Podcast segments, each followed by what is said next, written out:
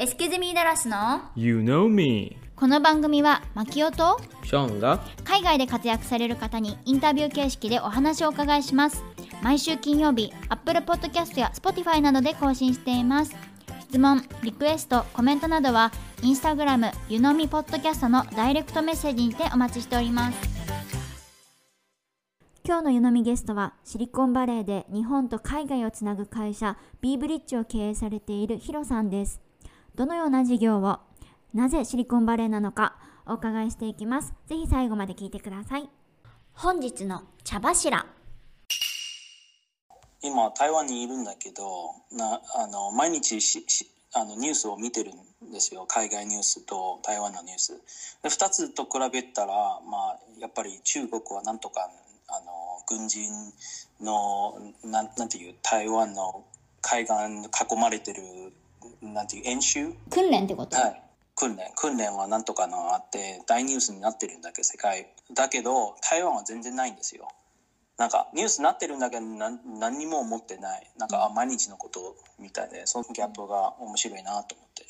日本に行ってもよくねみんなに台湾の情勢どう？大丈夫？って心配されるんだけど多分結構まあ煽ってるとまでは言わないけどうんやっぱり台湾って今にこの状況始まったわけじゃなくてもう昔からこの状況変わってないからなんか特別今にね始まったことみたいな感じにね見受けられるけどなんかそこはちょっとずれてるかなっていうふうに思うね。そうもう毎日のことだから、まあいいことが悪いことがもう麻痺してるんですよ、ああそうなんだまた来たんだって感じで、それなんですよ。うん、本日の湯飲み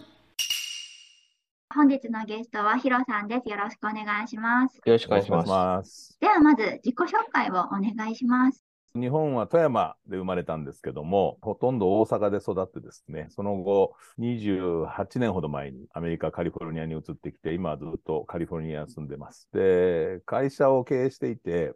もともとバイオテクノロジーの分野の会社をずっとやってます。はい。今は、まあ、バイオというだけではなくて、他の分野でもいろいろやってるんですけども、わかりました。じゃあ、事業のお話はまた後ほど詳しくお伺いしていくっていうことで、で、今回、うちの夫ショーンとつながったきっかけとなった、と絆という団体についても、まあ、少しお伺いしていきたいんですけれども、この絆っていう団体、ヒロさんが、まあ、立ち上げとか、そういうことをやられたと聞いてるんですけれども、どんな団体でしょうか？はい。絆っていうのは、もうその読んで字のごとくなんですけども、とにかく人と人のつながりを作っていきたいなと思って、で、僕自身がアメリカに長く住んでるんですけど、日本のことをずっと応援している立場にいるので、なんか日本のことを好きっていうアメリカに住んでる人と、なんかアメリカに興味があるっていう日本の人をマッチングさせるような、そういうイベントをやったらいいよねというのが、カーシャさんと一緒にとにかく組み合ってたことなんですね。人間一人で生きていけないので、人と人とのつながりをすごい重要視してる関係から、知らない人と偶然出会って、で、その人と仲良くなるっていうことがもっともっとあってもいいんじゃないかなと思ったので、まあ、そこから生まれる絆を大切にしようと。まあ、そういった意味で、このアメリカと日本をつなぐような、まあ、ミートアップというか、そういったものを始めました。した。以前にもあのこの番組にカーシャさんもお越しいただいておりまして、その時お話を伺いましたけれども、ぜひこの会についても聞いていただければというのと、あとリンクはぜひこの概要欄にも載せておこうかなというふうに思っております。本業のお仕事についておお尋ねしていこうかと思っておりまして、B ブリッジ、私もウェブサイト拝見しましたが、本当にいろんな事業をされていて、なかなか一言では語るのは難しいのではないかと思うんですけれども、ズバリどのような事業をされていらっしゃいますか？難しく見えるんですけど、すごく実はシンプルで、まあ、ビジネスのブリッジングを日本とアメリカの間でやるということで、簡単に言うと頑張れ日本という感じですかね。日本を応援する、えーアメリカの企業であろうということで、えー今はそれをさらに具体的に言うと、日本だけの商売をされている方々を、えーアメリカに連れてきて、で、日本という狭い世界で働くんではなくて、もう世界でどんどん活躍していこうよという、そういうような、コンサルテーションというのは僕はあんまり好きじゃない言葉なので使わないんですけども、まあ、インキュベーションというような、そういう言い方をしてます。なので、ビジネスのインキュベーターで我々はあるかなと。ところが、ビジネスっていろいろあるので、ね、食品もあれば、お酒もあれば、もちろん僕がもともとやってたバイオテクノロジーもあれば、もう本当に本当に IT から何からいっぱいあると思うんですけども、僕らが全分野に対してできるわけじゃないので、できる限りその人たちのマインドを変えてあげるっていうところからスタートすると。いう意味では、教育とか研修とかっていうのがまず最初にあって、で、よし、海外に行ってみようとか、グローバルに攻めてみようっていうマインドができた方々を支援するっていうような、若干教育研修スラッシュ海外進出インキュベーターって、そんなことやってます。私はシリコンバレーって、あの、まあ、皆さんね、聞いたことあるとは思うんですが、行ったこともありませんでして、ずばりどんなところ、なんかあの、ウェブサイトには何度失敗しても挑戦できる環境があるというふうに書かれていて、すごくなんかかっこいい場所だなというふうに想像するんですけれども、どんなところなんでしょうか？そうですね。まず一つに天気がいいところですね。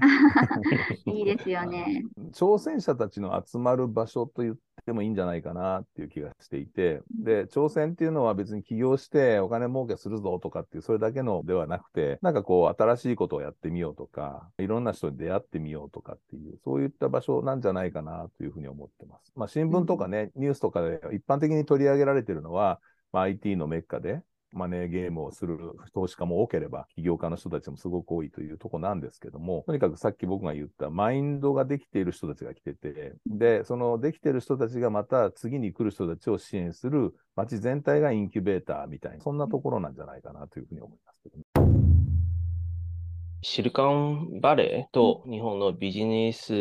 えー、コミュニティを今後協力し、イノベーションを生み出すって大切なことは何だと思いますか？いろんな角度で物事言えると思うんですけども、僕自身は、とにかくやっぱりさっきから何度も言ってるマインドっていうのをすごい重要に、重要視していて、なんか挑戦するためのマインドっていうものを日本だけではなかなか得られないので、もしくはさっきもあのおっしゃっていただいたように、そのここは何度失敗しても挑戦できる環境があるというようなことを書いてたり言ってたりしてますけども、日本はその逆じゃないですか。失敗をするとダメ、もしくは、なんだろう、できすぎると出る杭は打たれる、やれなければ落ちこぼれるみたいな、そういった勝手にこの範囲にいるよねとか、こういう人だよねっていう、なんか人が勝手に格付けしたり、人が勝手にその人たちのランキングを、例えば大学でもいい大学とか悪い大学とかっていう、勝手に決めてしまってるんじゃないかなという気がするので、ここの、えー、シリコンバレーのいわゆるビジネスコミュニティとか、いわゆるビジネス関係なくてもコミュニティとか、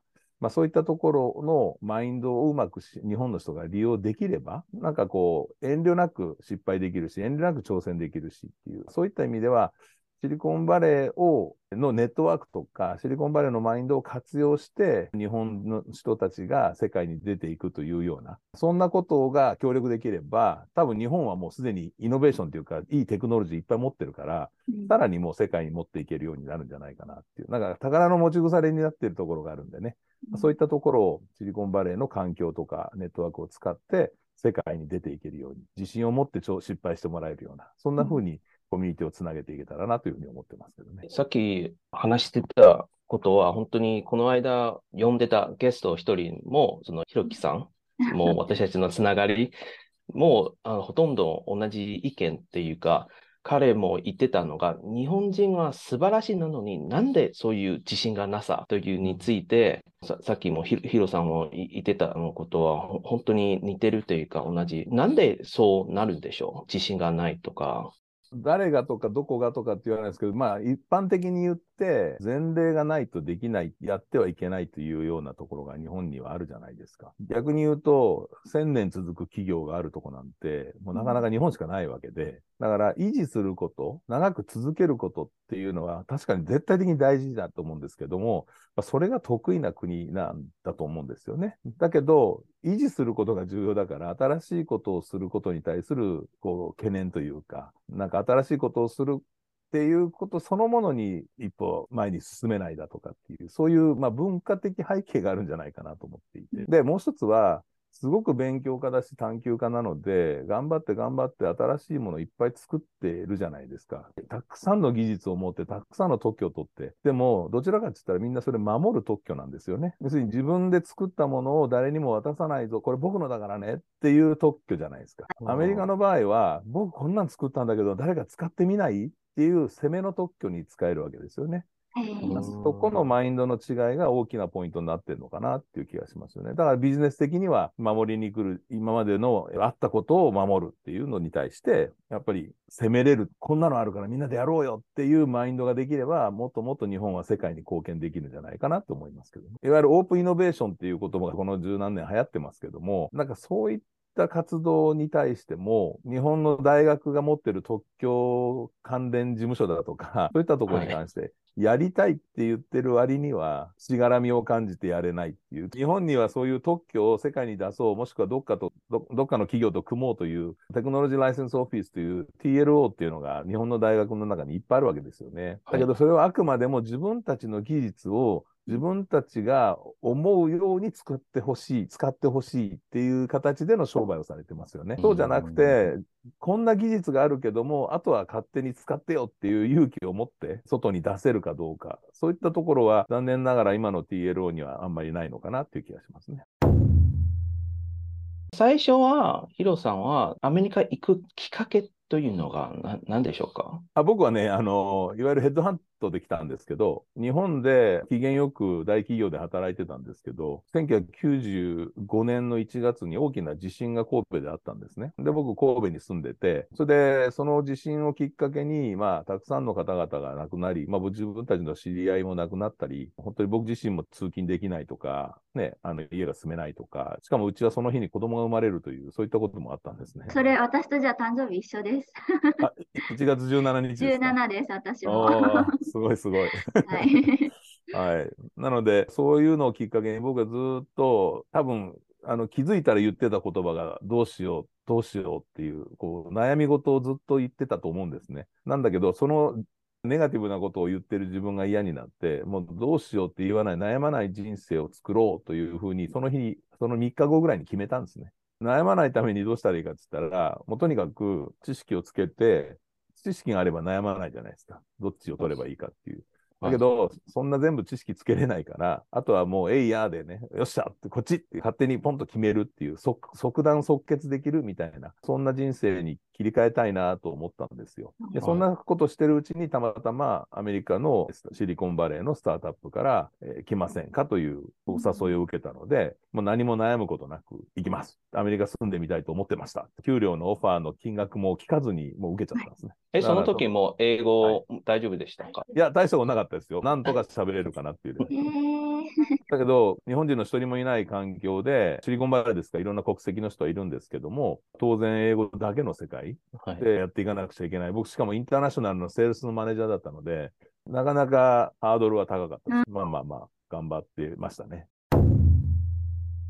今までカルチャーショックは何何でしたか？その一番これ最初あった印象深かったところは。とにかく適当だなっていうふうに思いましたよね。時間通りに人が来ないとか、服装もそうじゃないですか。カリフォルニアなんか特にね。思ったんですけど、それ以上に、僕もともと日本にいる時も海外とビジネスはやってたんですけども、なんか日本人であるということを意識せずして暮らせる。すなわち何人であるなんていうのはどうでもいいんだっていうことをシリコンバレーに来て感じましたね。それが一つのカルチャーショックだったかもしれないですね。日本はどこの出身ですかとか、どこの学校出てますかとか、男ですか女ですかとか、いろいろと何歳ですかとか、いろいろとスペックというか、その条件を聞いてくる人多いじゃないですか。こっちではそのこと誰も聞かないですもん。いや、はい本当それ私も同感で、こちらアメリカではなんか履歴書に年齢も書かないし、顔写真とかも貼らないし、本当に彼らを求めてるのは外観は無視で中身だけ見てるんだなっていうのをすごい実感して、あななんか日本でこう年齢書いてたのあれは何だったんだろうっていうふうになってきますよね。本当にそうですよね。だそこが一番感じたかもしれませんし、あとは仕事上で自分がやりますということの、いわゆるジョブディスクリプションがすごく明確になっていて、で、やらないでいい仕事はやらないでいいし、うんでもやるって言った仕事をきちっとやれば評価されるしっていう、そこがすごく日本の企業で働いてた時とは違いますよね。日本は何でもできる人がいい人。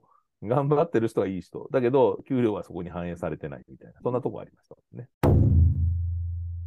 シリコンバレーで成功するためのアドバイスは何ですか？偉そうに言うことではないですけども、とにかく目の前にあることに対して全力で挑戦して、早い段階でそれが成功なのか失敗なのかも含めてジャッジしていく。要するに、あの、ダメだと思うものに対してずるずる引っ張らないっていうことじゃないですかね。日本は、例えば売れない商品があっても、これもしがらみでね、何かこう、この商品を売らなくちゃいけないみたいなところがあると思うんですけど、こっちの売れないと思えば、もういらないと。だそれはある意味人に関してもそうで、このメンバーでやっていこうと思ったけど、やっぱり無理と思った時は、さっさと言葉悪いですけど切ると。だそういうは早い段階での判断っていうのが、シリコンバレーのみならずですけど、成功していくための一つのポイントだと思うので、いつも立ち止まってばっかりじゃダメですけど、ある時立ち止まり、いらないと判断する、そして捨てるっていう覚悟を決める。それ、そういうのが必要なんじゃないですかね。もう一つ思ったのが、アメリカで会議早いですね。日本がわからないけど、台湾だったら、あの2、3時間で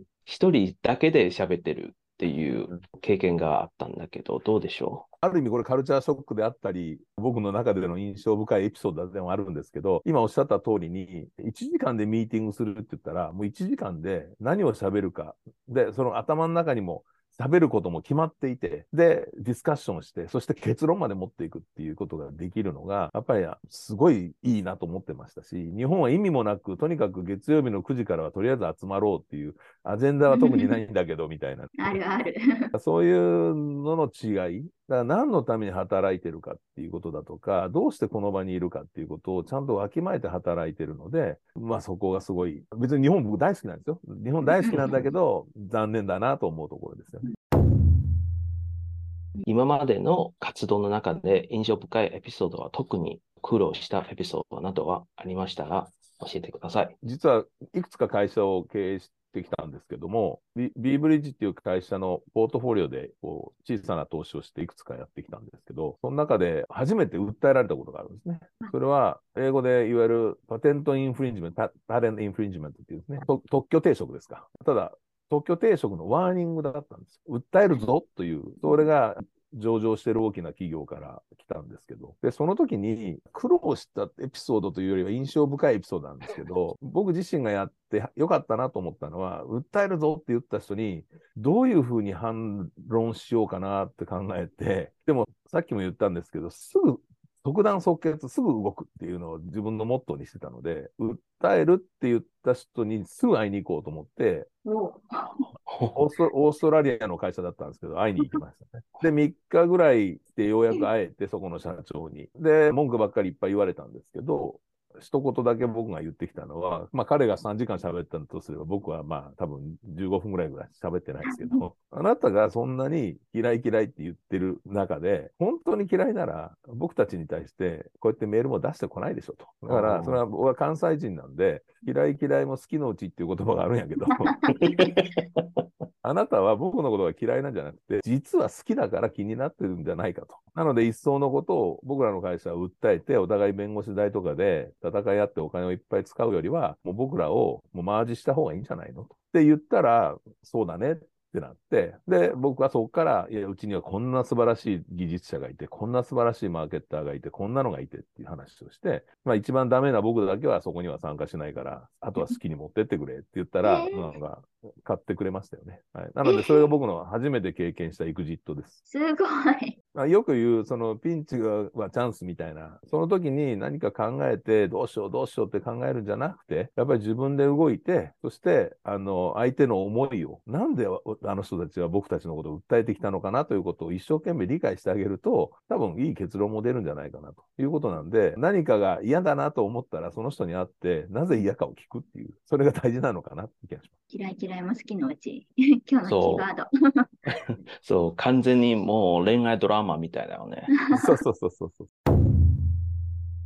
今後の目標、ビジョンなどはありましたら教えてください。そうですね。僕今やってる活動の中に、世界の人たちが日本に注目できるようにしていきたいなと思ってるんですけど、一番最初に言ったように富山の生まれなので、富山の地域の田舎ですよね。そういった人たちと今は一生懸命組んで、市市長さんたちと組んで、もしくは県知事と組んで、その富山エリアを富山というふうに知ってもらうんじゃなくて、そこにはたくさんのものづくりがあるので、まあ、クラフトバレーというふうに僕は呼んでるんですけども、シリコンバレーもニックネームなので、同じように世界の人から見て覚えやすい名前、クラフトバレーっていうのを作って、で、名前をつけて、そしてそれを世界の人に知らしめるっていう活動を今はやってます。これから何が来るかって言ったら、要するに、これ一番最初の話からずっと一緒なんですけど、日本のローカルの人たちが、やっぱりマインドを変えて世界に行くぞと。すごく日本にはいいものがある。特に田舎にいっぱいいいものがあるのに、何か世界に出ていくというようなマインドがないので、そこをもう全般的に変えて、で、もう一度度、ジャパンアーズナンバーワンと言われてた日本が世界にいっぱい貢献してきた技術面だけじゃなくてね、そういった日本の存在価値を高めるということを、別に政治家になろうとか一切思ってませんけど、でもシリコンバレーというある意味出島からうまくこう操作するというか、フィックスしていきたいなというふうにまあ思ってますね。それが今自分がやってることなんだし、今後のまあ大きなビジョンですね。なので、頑張れ日本が相変わらず僕の目標です。今、ちょうどここのチャンスを使って、その富山の良さを宣伝してください。ものっていうか、はい、食べ物、何でも。あの、どこ行っても、田舎行くと、水が美味しい、米が美味しい、だから酒が美味しいとかってなるんですけど、僕はそれに関して何の否定もないです。どこも美味しいんだと思います。北海道行ったら美味しいし、九州行ったら美味しいし、もうどこ行ってもご飯も美味しいし。なんですけど、やっぱりご飯だけじゃなくて、そのご飯を作ってくれる人とか、作ろうとしてる人たちっていう、やっぱり心がこもってるかこもってないかで味は変わってくるのかなというふうに思うんですよね。なので、富山の人たちだけがっていうわけではないですけど、僕は富山が好きで、自分の生まれた家があって、で、その家を潰すっていう判断を親戚がしたときに、僕が手を挙げて、いや、僕に面倒見させてくれと。でも知ってる人全然いないんですよ。生まれただけだから。で、そこからその町の人たちと何度も何度も会って、で、今もう100人以上の友達を作ってですね、で、市長を筆頭に、そういう人たちと一緒にいろんなプロジェクトをやり始めました。で、何が言いたかったかって言ったら、まあ、そんな僕の勝手な思いを組んでくれて、相手のことを理解してしようとしてくれる人がたくさんいる町が僕は富山だったり、あの地域、クラフトバレーの地域なんじゃないかなと思ってまして、間違いなく他にもそうだと思いますよ。だけど、うん、他の皆さんも自分が生まれたとことか、自分に関係があるところとかにもう一回戻ってみると、自分の原点を感じれるなっていう。僕はその富山がまさに自分の原点を感じれるところで、そう思うとねい、いいものだらけなんですね。でもやっぱり人なんじゃないですかね。一番最初にいいなと思うのはね。で、それを感じる活動を自分でやっていけば、はっきり言って富山じゃなくてもいいかもしれません。でも僕は富山を、に皆さんにも言っていただいて、そのいい人たちに会ってもらって、そこのマインドにこう慕ってほしいなっていう気がします。名前はクラフトバレーを作ったのが、なんでクラフト？何か手作りのものをみんな宣伝するんですか？はい。別にシリコンバレーは IT 企業とかコンピューター、半導体企業だけがあるわけではないですよね。でもイメージとしては非常に分かりやすいじゃないですか。富山とか石川とか岐阜県だとかもそうなんですけども、やっぱりクラフト、ものづくり系の会社だとかアーティストが非常に多いっていうのは一つ間違いない事実なんですね。それはもう言い出したらキリがない、もう稲見の彫刻であるとか、そう、ね,、いったもの、そういったものを一つフィーチャーした形で、いろんな世界の人に見てもらうっていう意味でのニックネームなので、クラフトバレーという名前にしてますけど、他にもいっぱい感じれるもの、味わえれるものあると思います。あくまでもイメージなので僕は富山県の今の知事のアドバイザーもやらせてもらってるんですけど、富山県の関係人口1000万人計画っていうのを知事がおっしゃってるんですね。はい。で、関係人口っていうのはどういうことですか？関係人口っていうのは、富山のことが好きとか、富山の企業と一緒に働いてるとか、富山に行ったことがあるでもいいと思うんですよ。そういう富山に関する、なんか関係、なんかに関係を持った人たちを増やしていこうということなんで、僕はそのミッションにすごく同意しているので、なので、絆とかも含めてですけど、まあ、僕に関係ある人はイコール富山に関係ある人になる。友達の友達みたいな。そうそうそうそうそう。そういうのはどんどん広げていきたいなと思っていて。なので、宣伝ですけど、シリコンバレーに今、富山県人会クラフトバレー県人会みたいなのも今作ったんですね。それは富山の人じゃないと入れないっていう昔ながらのやり方ではなくて、今言ったように、まあ、お二人ももうあの僕の中で富山関係者なので。ああ、ぜひぜひ、YouTube とポッドキャストやってるので、言ってください。ぜひぜひコラコラボしましょう。はい